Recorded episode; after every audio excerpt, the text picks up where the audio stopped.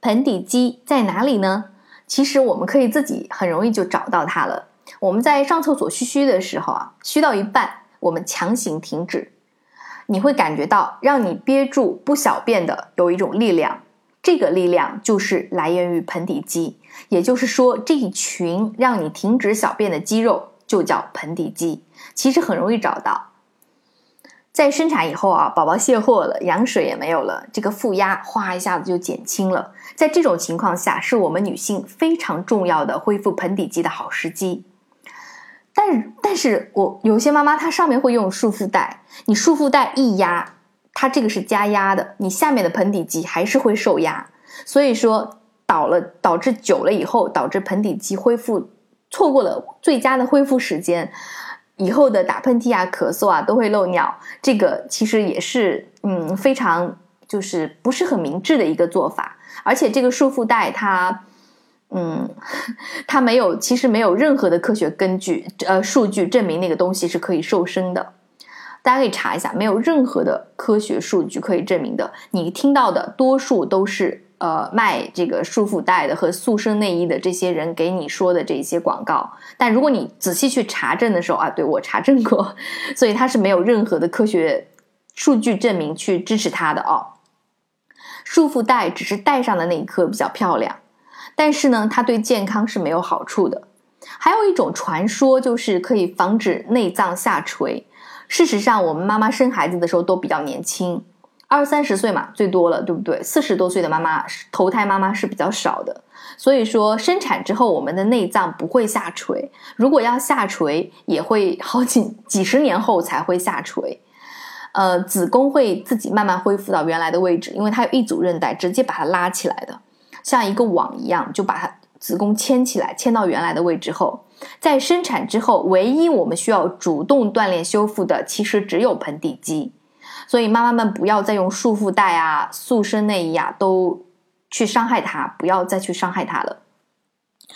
因为盆底肌它是跟其他的肌肉和子宫不一样的地方在哪里呢？就是，呃，如果说子宫你不去碰它，或者是呃，就算你不去母乳喂养刺激它，它也会恢复到原来的位置上去。但是盆底肌，如果我们不刻意的去运动，它是不会自行恢复到孕前的，它会一直保持 松弛的状态，很可能松弛一生。那个整体塑身内衣，这个也不用穿的。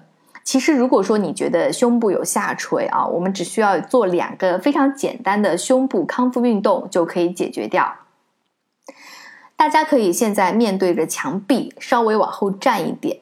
双手往前撑住墙壁，伸直撑住墙壁，像做俯卧撑一样的往墙上撑。其实不累的这个动作，大家试一下就知道了。其实还蛮轻松的，二十个一组，每次做四组就是八十个，早晚各两组。第二个呢，就是呃，妈妈们双手合十放在胸前，两个手同时用力互相对抗，这个时间没有限制，做到手累你就休息。然后呢，右手用力的往左推推推推推推推推推到左边去，平移往右，再用左手更加用力的往左推推推推推推推到左边，平移向左。每天早上晚上各做两组，每组四次，都是做到手累了就休息就可以了。还有一个就是胸部呢，其实大小是靠脂肪的，它是不能够通过运动来增大胸部的。但是我们能增大的 是哪一个部分啊？对，有些妈妈已经猜到了，是胸肌。对，胸肌可以。所以说，我们可以利用胸肌的锻炼，让胸肌上面的乳房挺拔有型。胸肌是可以塑形的，乳房是脂肪多少来看大小的，所以说运动增大的可能性比较小。好，现在我们来说一下臀部运动、提臀运动。我们生好宝宝。骨盆会有一定的扩张，其实呢，嗯，如果妈妈有机会的话，可以做一点针对性的瑜伽，对那个骨盆的收缩是有效果的。但是其实它是回不去的，只能说是让我们的身材看起来比较的苗条、纤细、紧致。但是如果你没有空也没有关系，只要在看电视的时候，或者说在站着的时候等车什么都可以啊，手扶着椅子靠背或者沙发。如果熟练了以后你不扶东西，也可以站着了。右腿伸直往后抬起，大概十五公分就差不多了。但是站立的那条左腿必须很直，不能弯曲，然后绷紧臀部和大腿的肌肉。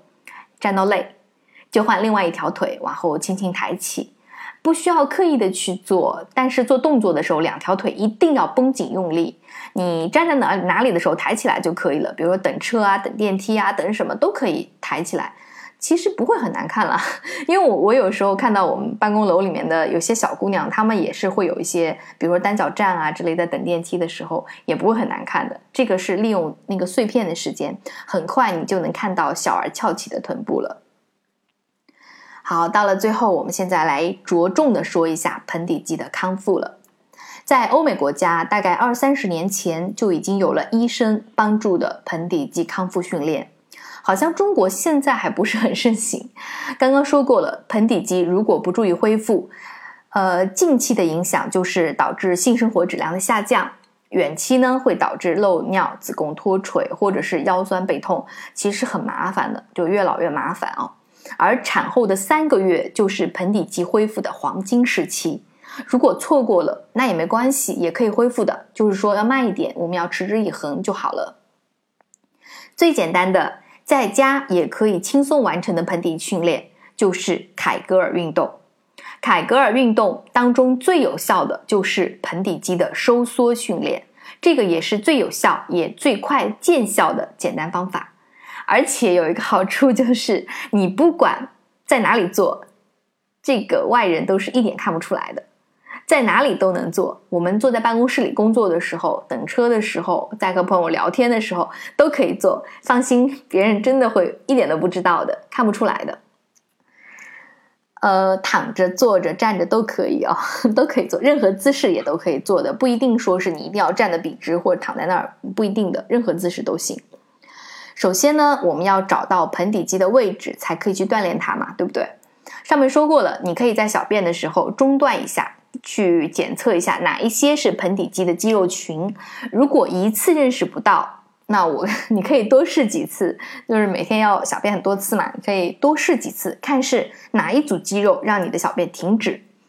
找到之后，我们用一根手指深入阴道，然后用力的收缩这一块肌肉盆底肌，其实就是模拟刚刚憋尿的那个动作。如果你能感觉到有微微的缩紧感，那么我们的运动就是对的。好，怎么去运动呢？首先，想象我们小腹到阴道的位置有一个东西在上下的移动，用你肌肉的力量去牵引它，慢慢的往上五秒，可以想象成电梯一层一层的上升，越高收缩的越紧，肌肉啊，就是刚刚憋尿的动作，收缩的越紧，然后我们就可以让电梯下来了，也是五秒，慢慢数，一。二三四五，电梯一层一层的往下走，慢慢走，很缓慢的放松盆底肌，让这个电梯下来，然后完全放松。这个算是一次快速呃慢速收缩，然后呢，我们再快速收缩放松三次，收放收放收放，好，这个就算是一次完成了。